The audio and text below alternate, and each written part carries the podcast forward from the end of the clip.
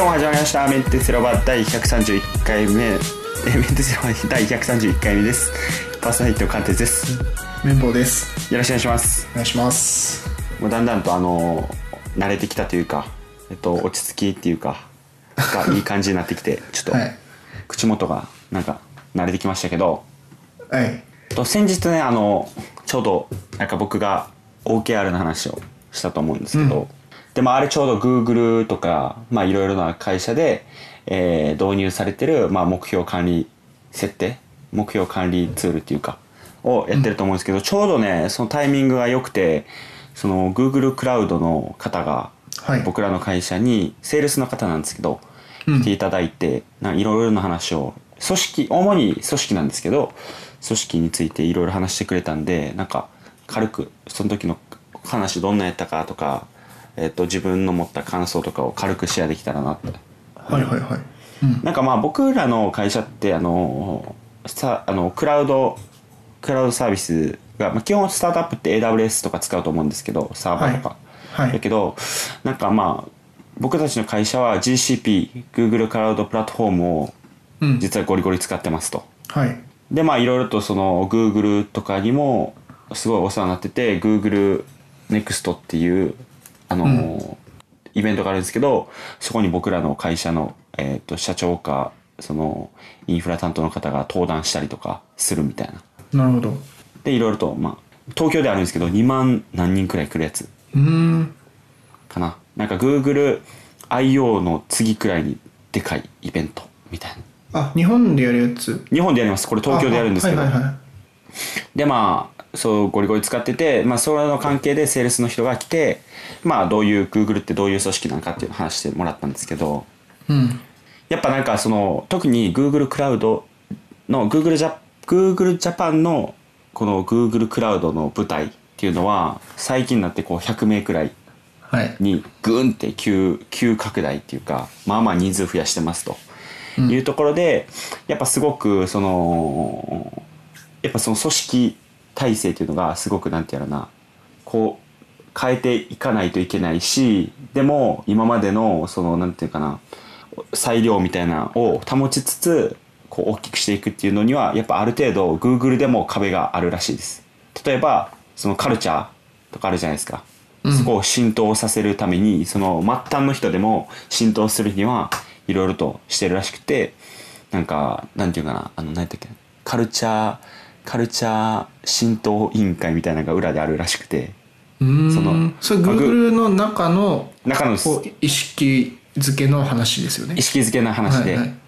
まあ、実際それを、えっと、バーンってなんちゃら委員会って出してで出すと、まあ、形骸化しちゃう可能性もあるんでそれは実際には、えっと、ないんですけど裏ではそういうちゃんと社員一人一人にカルチャーを浸透させるための部隊がいるらしいですとまあカルチャーまあなんかそのなんていうかな、まあ、とにかくユーザーにフォーカスする。はい。あの Google の初めのページって検索検索バーが検索フォームがだけしかないですよね。はい。あそこに広告載せないっていうのはもう初期からのうんうんうん。話で、ユーザーのためで。っはい。ていう話とか、まあ、いろんなところに多分そういうエッセンスがあるんですけどさプロダクトに、うん。そういうところをユーザーユーザーじゃなくて社員とかにはい。入れるっていうのとあとはなんか評価に関してとかなんか360度評価って知ってます？360度評価って。うんなんか聞いたことはあります。なんかその自分でその先輩とかあとは上司から部下からあとははい。横の一緒に仕事してる同期とかから、えー評価してもらうっていうやつがあるんですね。ピュア何やったっけな？ピュアなんちゃらっていうピュアナチュラじゃない。ピュアナチュラは なんかあるんですけどそういう自分でしかもその評価してもらう人を選ぶみたいな。うんうんうんこの人に評価してもらう。この人に評価して。しかもその評価が全全全社員に公開されるっていう。うーん。あのすっごい限りなくオープンな会社。っはい。ていうところがありますと。でまあそこはすごくなんかうまく回ってるらしくて。でしかもそのやっぱ褒めるっていうあんま環境がないんでやっぱ社会人になると。うんないじゃないですか。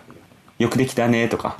うん。ないんですね。うん。やっぱそういう360度評価の時にちゃんと、えっ、と、こう、評価してもらう。いいところはちゃんといいって言われるし、逆にそのフィードバックで厳しい意見ももちろんあるんですけど、ちゃんと個人をちゃんと見て、そういうところで評価してもらうっていうのは、やっぱそういう機会作らないとそうならないし、なんか、そのフィードバックを得て、こう、頑張って自分でもこう改善していくみたいなのが、また評価としてつながるみたいなのがあって、うまく回ってるらしいです。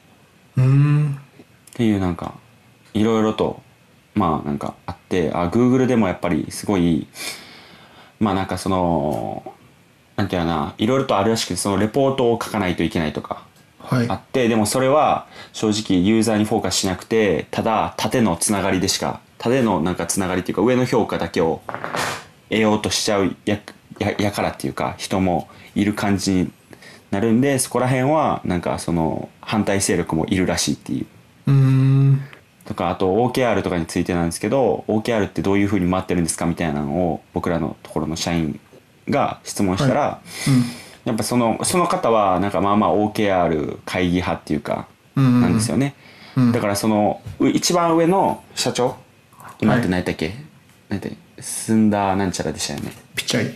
ピチャイ。スンダーピチャイさん。スンダーピチャイさんの OKR から自分たちの、えーっとチームの一人一人の OKR が見れるらしいんですよ。へ全員み全員の。うん。自分こう立てるんですけど、なんかその OKR、OKR してる人が出てしまうと。っていうと、なんか OKR をこう設けるのはいいんですけど、逆に言うと OKR 設けることで OKR 以外のことをしようとしない人が出てくるわけですよ。うーん。だから、その、まあまあ Google ってすごいコラボレーションっていうところがすごくなんか念頭に置いてますと。うん。コラボレーションすることでいいもんを生み出すとかクリエイティブなことできるみたいなことがあるらしいんですよ。だからまあオープンな、えー、とオフィスやしなんですけど OKR、OKR しちゃうとそのコラボレーションっていうところ自分の OKR 以外のところやとやらないとか言ったりとかそういうところもあるからなんか完全に OKR、OKR してしまうとなんかそのなんていうのかなコラボレーションっていう取り組みっていうのもすごく難しくなるし、うん。そういう人が出てしまってそのユーザーにフォーカスするんじゃなくて自分の OKR とか上からの評価を求めてしまう人も出てしまいがちみたいなことはおっしゃってたんでなんかこれ難しいんですけどね。まあどこにも当てはまるフレームワークってないからね。そうなんですよ。だこのバランスなんですよね。でもすごいですね。そういう話をしに来社されたってミスターミスターミスターミスターミスターお貫徹落ちました？えー、今。あもしもし。いやメモさんミスターあメメモさんちょ切れちゃいました。すいません。はい。びっくりした。ごめんなさいごめんなさい。あもう一回お願いします。すいません。そんな話を、あそういう話をはい。あのするために会社に来てくれたってことですよね。そうなんですよ。だからそのまあうちの社員さんはい。がすごいその Google さんと多分すごくこうちゃんとこうなんていうのかな関係性こうやって作れてくれてるっていうのもあるし、多分 Google さんも Google クラウドさんも、うん。多分自分たちの会社をすごく、まあ、評価してくれてるっていうことかなって思ってるんでまあすごくありがたいですね。勉強になりますね。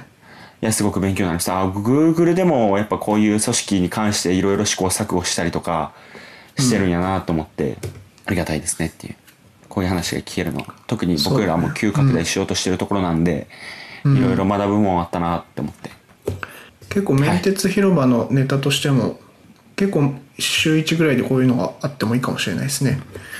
組織ね。うんなんかねでもねやっぱりそのエンジニア一応僕はエンジニアとして働いてるんはい。ですけどまあそのなんていうのかな。組織を考えるフェーズとかうんがいつが実はいいんかっていうね。なんかそうずっと考えるっていうのは確かに必要なんですけど、うん。なんていうのかな。プロダクトありきのはい。会社やと思ってるんでやっぱりこういう会社っていうのは。うん。なんでだからそのプロダクトに組織にばっか向き合ってしまうと結局社内体制でしかないんでそれって。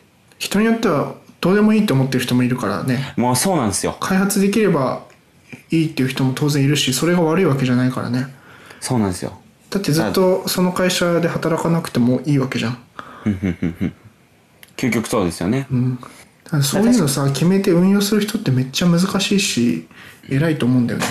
そうしかも成果として出るのがプロダクトと違って、うん。すぐに出ないわけですよ。中の話だもんね。そうです。だからすごくそのまあ僕も興味は持たないといけないなって思いつつも、なんかどこかしら、なんかもっとプロダクトとかの話とか、プロダクトを磨き上げる方に、実は今注力した方がいいんじゃないかなって思う部分もあったりとか。うんうんうんでも、ここって、なんかすごい、でもそれって、さっきも言いましたけど、長期的なことなんで、組織のことって。そうだよね大きくなる時に必要だもんねそうなんですよ。んで、ここ実際やらなかったら、なんか、塵、塵も積もれば山となるみたいな感じで、うんいきなりバーンって爆発してしまう可能性もあるわけですよ。実は、うんその、み見てなかった分。っはいていうところもあるんで、まあ、実際にまあこうやって、今から、まあ、各々がやっぱ考えるべきやと思うし、なんか結局、個人が、なんていうのかな、幸せに、プロダクトに全部集中できるみたいなところが僕はすごい大事だと思ってるんで、で、そのためにするのに、やっぱ組織っていうところがすごい大事。もっとうん個人が自分の能力を最大限発揮できるようにするっていうのために組織っていうのを考えないといけないんで、なんか片隅にあって、で、もしなんか自分なんかとか周りのチームとかがうまくいってないなっていう時とかに、やっぱ考えたり、うんそこをちょっとね、逃げずに向き合うべきなんかなと、いろいろ思ってますけど。なるほどねまあ、まあこれくらいにしときましょう。まあまあ前の回とかを聞いていただいて、前の回というか、OKR については前の前の回でやってるんで。やってるんで。はい。ぜひそちらの方と合わせて聞いてくださいというところで、と綿棒さんはなんか、えっと、話したいことありましたね？あの全然違う話になるんですけど。全然全然。あの Blue Yeti っていうマイク知ってますか？ Blue Yeti Blue Yeti マイクっていう結構ね YouTuber とか海外の YouTuber とか使ってる人多いイメージなんだけど、まあ、お手頃な USB マイクなんですよ。イエティ USB マイクロフォンっていうやつ。今画像を出してますけど、イエティ USB。うん。はい。1万6800円ですね今 Amazon で。いや、手話の MV88 の方が高いですね。そうですね。MV881 万8000円なんで ただこれはあの USB マイクなんでまああのアダプタで iPhone とかにもつつなげられますけど、まあ、PC で使うものですよね。PCMac で使うもの。でこれの、えー、ナノっていう小さいバージョンが出たんですよ。へえ。小さいバージョン。小さいバージョン。うん、おこれ小さいバージョンねかなり可愛くてなんかちょっと欲しくなっちゃってて今迷ってるってやつなんですけど買う可能性あると。これ99ドルなんですよね1万ちょい。1万1000円ぐらいかな1000円くらい。でスペック的にはまあ当然オリジナル版よりもちょっと劣るみたいなんですけどなんかコンデンサーマイクカプセルが2つから1つに減った、まあこれが何を意味するのかよく分かってはいないんですがまあステレオで録音できないっていうことだから2つから1つに減ったからステレオで録音できないのかな？多分。あとオリジナル版はあの前からも後ろからも収録できるっていうモードがあってそのはい。2人向き合って収録するときに使えるモードだと思うんだけどそれがなくなってるみたいですね。それぐらいで、まあ、値段が安くなってちっちゃくなって、まあ、音も多分それなりにいいと思うので。え、これ持ち歩きにもなんかできるような大きさなんですか？いやーどうかな。なんかそのオリジナル版は僕正直あの見たことあるんですよ。うん。なんか先輩が持ってたんかな。持はいはいはい。ってたんですけど、めちゃめちゃでかくて、ああやっぱそうでしょう。結構ね YouTuber の人使ってるの見てもまあ普通に画面に見切れてるし圧迫感あってどうかなと思ってたんだけど、はい。このちっちゃいのはなんかいいかなと思ってて3分の2ぐらいの大きさじゃないですか？そうですね。うん。確かに、これくらいの大きさだったら可愛いな。うんまあ結構 Blue Yeti は有名なんでまあこれのちっちゃいのが出たってことでまあ一回触れたかったっていうだけなんですけどあありがとうございます。とね気になるガジェットシリーズで言うと BlackBerry の KEY2 って前紹介したと思うんですが、はい物理キーボード付きの BlackBerry の。名前が付いた Android フォンはい。でこれのなんか廉価版が出たみたいですキー 2LE っていうやつあこれも IFA だね。EFA でキー 2LE が出たんだね。 KEY2。うん。キー2ねちょっとこうなんかスペック内容的に見てもちょっと割高なイメージあったんだけど、まあ、これはまた若干安いかな。399ドルからですね。まあさらにキー2よりスペックは劣るんだろうけど物理キーボードなんか試してみたい人には良さそうかなと思っていやなんかこう綿棒さんがこういうの欲しいって言ってて言ってたじゃないですか、ずっと。ずっと言ってるじゃないですか、うん。いやでもちょっと今見たらちょっとかっこいいなって思ってしまいましたね、僕。そうでしょ？完全になんかこれをパッて出したら、うん。おってなりますね。いや正直多分買って1週間ぐらいは喜んで使うけど多分途中から使わなくなるんですよね。それでも分かっててもなんか所有欲が出ちゃうんですよね。こういうのってポケットに入れときたいですよね。うん。もう今となっては変態端末じゃないですか、はいはいはい。これって Android じゃないと体験できないしまあそのやっぱすごいいいって言われてるんでねこの物理キーボード自体が。いいって言われてるんですね。あとこの LE じゃないキー2の方は結構ねカメラも良かったですよ。え確かギズモードであのハンズオンの記事が出てましたけどレビュー記事が出てましたけどカメラめっちゃ良かったですね。デュアルカメラでちゃんと後ろがボケて。ー、うんうんうん。とかとか。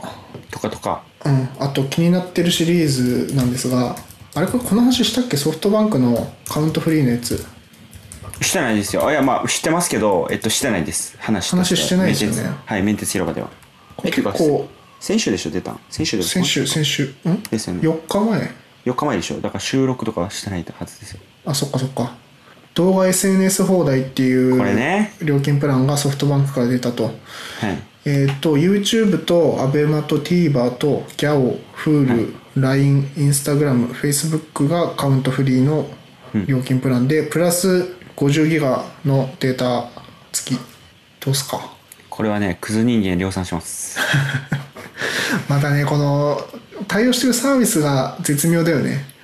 ABEMA、ABEMA、Hulu、YouTube YouTube はでかいなかなり。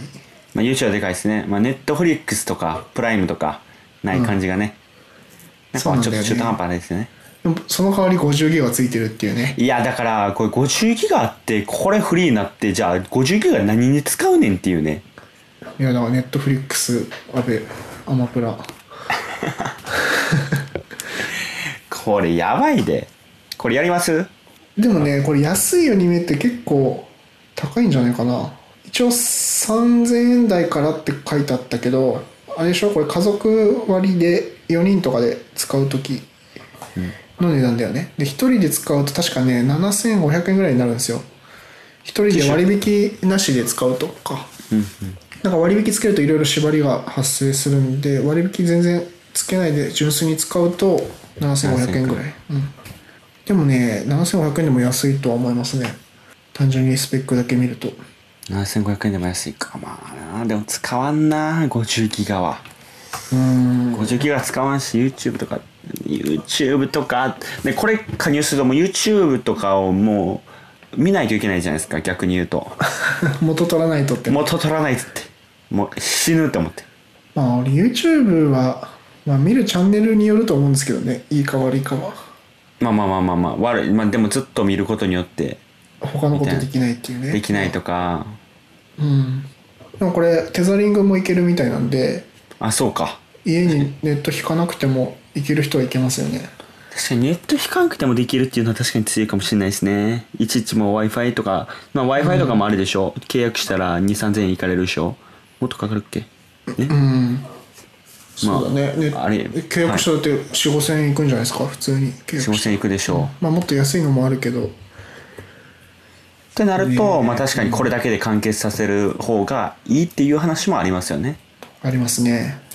まあどうかな。ちょっとねまだ今月自分がその電車の中で動画とか見てるって言ったじゃないですか。動画見ながら記事読んで記事書いてみたいなおっしゃってますねことをしてるんですけどそれでどのぐらい毎月使うのかまだちょっと測れてないんで、まあ、それで50ギガ全然使うようだったら僕はいいかなと思ってますけど。行こうかなと。これウルトラギガモンスタープラスやると。いやうんまあちょっとわかんない。まだプレーンな気持ちです。出た。出た出た。それずるいですよ。プレーな気持ち。なんか最近俺の欲しいとか買うとかっていう話が貫徹に信用されてない感じがあってあれですよね。あんまり信用してないでしょ俺の。信用してないです。えまあでも結局ねもうアップルのまずアップルのやつあるじゃないですか。あの、発表。まずそこで買うんで、それは信じてますよ。そうだから iPad そうそう iPad ね iPad、まあ、9月に出ないかもしれないけど年内に多分出ると思うんで。それは買うでしょ。iPad 欲しいなちょっとね iPad に期待したいことがいっぱいあるんでそれこうはいダラダラ話したいんですけど、今今今どれくらいかな？何分くらい？ああでも5分くらいやっていきますよ。5分くらいちょっと言ってもらえると。iPad Pro 今ね、あのこう不満なことがまあやっぱあるんですよ。えーどういうところですか？まずあのスマートキーボードが調子悪くなる時があってはいはいはいと書いてるとこう普通に接続が切れてなんかアプリ切り替えたり立ち上げ直したりしないとなんか繋がんなかったりするんですよ、うー。んスマートキーボード。はいはい。回それあのハードウェアの不良だと思ってあのアップルにサポートに問い合わせてスマートキーボードの接続が切れるんですっていうふうに話したらなんかねそれ故障なんで交換しますって言われて無料で交換してもらったことがあるんですよ。スマートキーボード。1万はいはい5000円ぐらいのやつ、でもなんか新しいのにしても状況変わらなくて今そのままにしてるんですけどだからその辺がなんか改善されるといいなって思ってるのとはい。あとスマートキーボードだと結構キーボードショートカット充実してて今 iOS11 ぐらいからどんどんいいショートカットが使えるようになってて例えばあのコマンドタブとかあのタスクアプリ切り替えですね。とかあの、まあ、コマンド C コマンド V 使えるんですけど結構こうひまあ人によるかもしれないけど Mac 使ってる時ってさこうコマンドを使ったショートカットってコマンド押しっぱなしにしながらなんかコマンド C でコピーしてコマンド V でこうペーストするまでにずっとコマンドを押しっぱなしにしてることってない？はいはいあありますあります。あるよね。でそれその癖でスマートキーボードでも同じことをやろうとするとなんかねそれがうまくいかない時があるんだよね、はい。特にあの一つアプリ A でコマンド C でテキストコピーした後にそのコマンドを押したまんまコマンドタブで別のアプリに切り替えてでその別のアプリで、まあ、コマンドを押したまんま V でコマンドん？ココピペするっていう操作がなんかねできないんですよね。はいはい。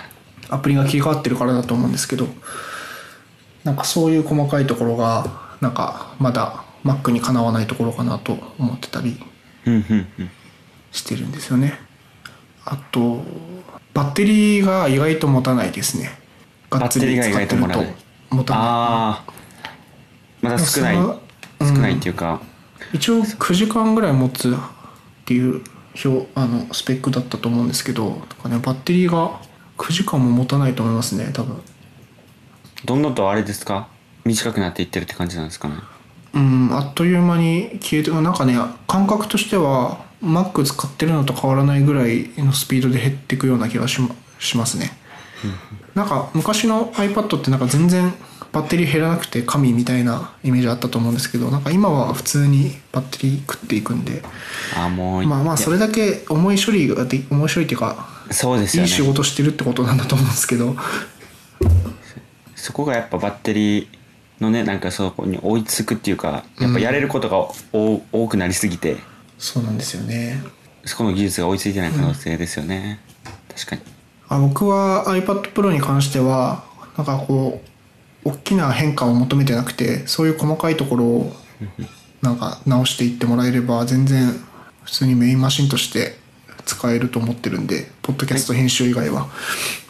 基本満足してますもんね iPad 基に関しては。本満足してますよめっちゃ楽しいですよ。iPad うん。人生変わる。人生変わる。うん。人生変わりますよ。あと Siri ショートカットがあの公式に出てくるんでね。あの今ワークフローっていうやつであの自動化とかしてますけどはい Siri ショートカットがちゃんとあのもっと力入れてもらえると全然 iPad でできることって変わってくると思うんでその辺が楽しみかな。うんうんうん。だからなんか別に Face ID とか搭載しなくていいと思うんですよね iPad は。ああタッチ ID でいいですよ僕は。タッチ ID でも変わるんでしたっけ？タッチ ID じゃなくなるでしたっけ？うーんとは言われてるけど。でもなんか今年のじゃない気がするんですよね僕は、あのあれですよね。だって Face ID って今縦でしか対応してないじゃないですか。はい。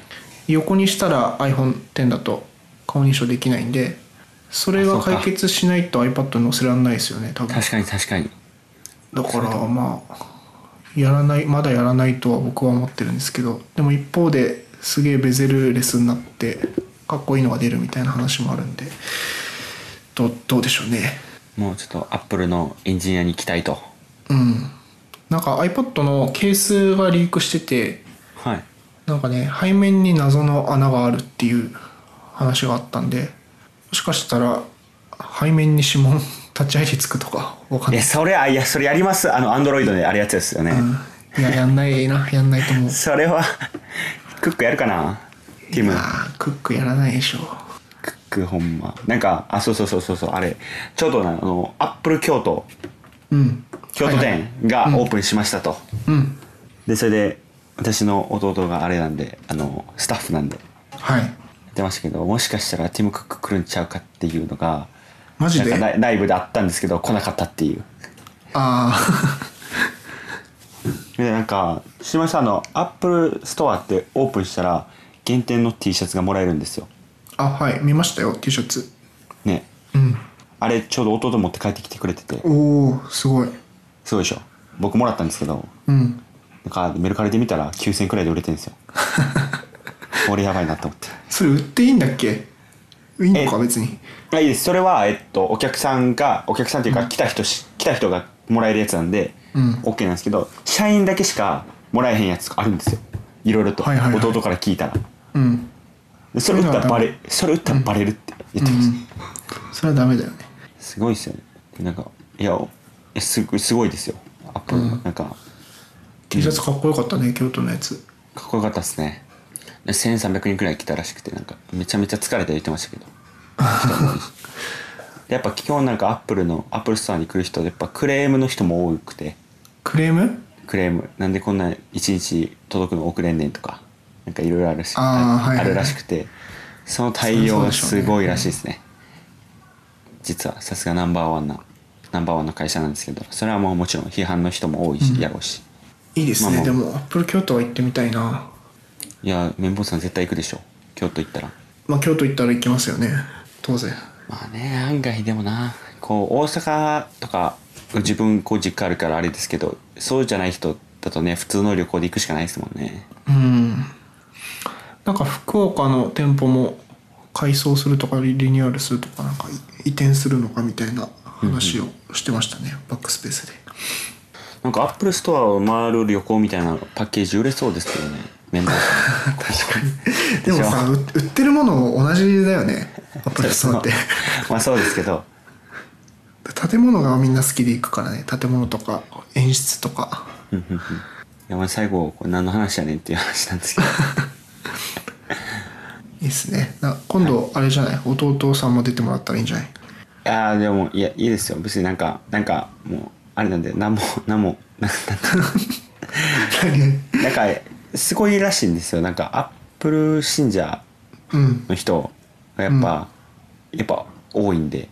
なんかなんかえ？なんかそこら辺がなんか少し垣間見えて、あのあれですよ。あのアルバイトのパートの人ですけど、うん。垣間見えてなんかちょっと宗教宗教っていうとあれなんですけど なんかなんかちょっとギャップがあるらしいですうちの夫は別にそんなにそんなになんか iPhone 使ってますけどそんなになんかアップル信者ってほどじゃないんですけど一歩引いた感じなんですね。一歩引いた感じで、うん。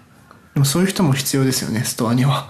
まあ、ストアには、うん。どっちも必要なんで、うん。あれなんですけど、まあ、だからそういう愚痴とかなるとなんかね僕ら一応アップル製品とかいろいろと使ったりしてるんで ちょっと。まあそも内そもそんな中のことを言えないと思うんであれですけど。そうですそうですそうです、まあ内容によってっていう感じですけど。じゃあじゃあじゃあ。まあこれくらいですかね。あ 最後今日はすごいコメントをいただきましたねあれありがとうございますあんまり本当に。い反応できてなくて申し訳ないんですけど。やいやいやいやちゃんと全部読んでるんでね。はい。今後もなんかいろいろとそういうまあこういうのいいですよね。うん。その場でこうインタタラクティブに、そうです。まあ本当に今日コメントしていただいた方とかあともちろん見ていただいた方、えっと YouTube で見ていただいた方ありがとうございます。まあもちろん今多分えーっとあれです。ポッドキャストで聞いている方も本当にありがとうございますじゃあ、えっと今日も聞いていただきあ構わん構わんよってきましたよね ありがとうございますありがとうございますでは今日も聞いていただきありがとうございました。メンテスラは毎週月水と放送しています。えー、ツイッターのアカウントメンテスラバーありますんで、ぜひフォローと、えーご拡散の方よろしくお願いします。iTunes で聞いている方は、レビューを書いて星をつけていただけると嬉しいんで、そちらの方もよろしくお願いします。と収録の時に、えっと、土曜土曜か日曜収録してるんですけど、あれですね、ライブ配信をしてるんで、ぜひチャンネル登録の方もよろしくお願いします。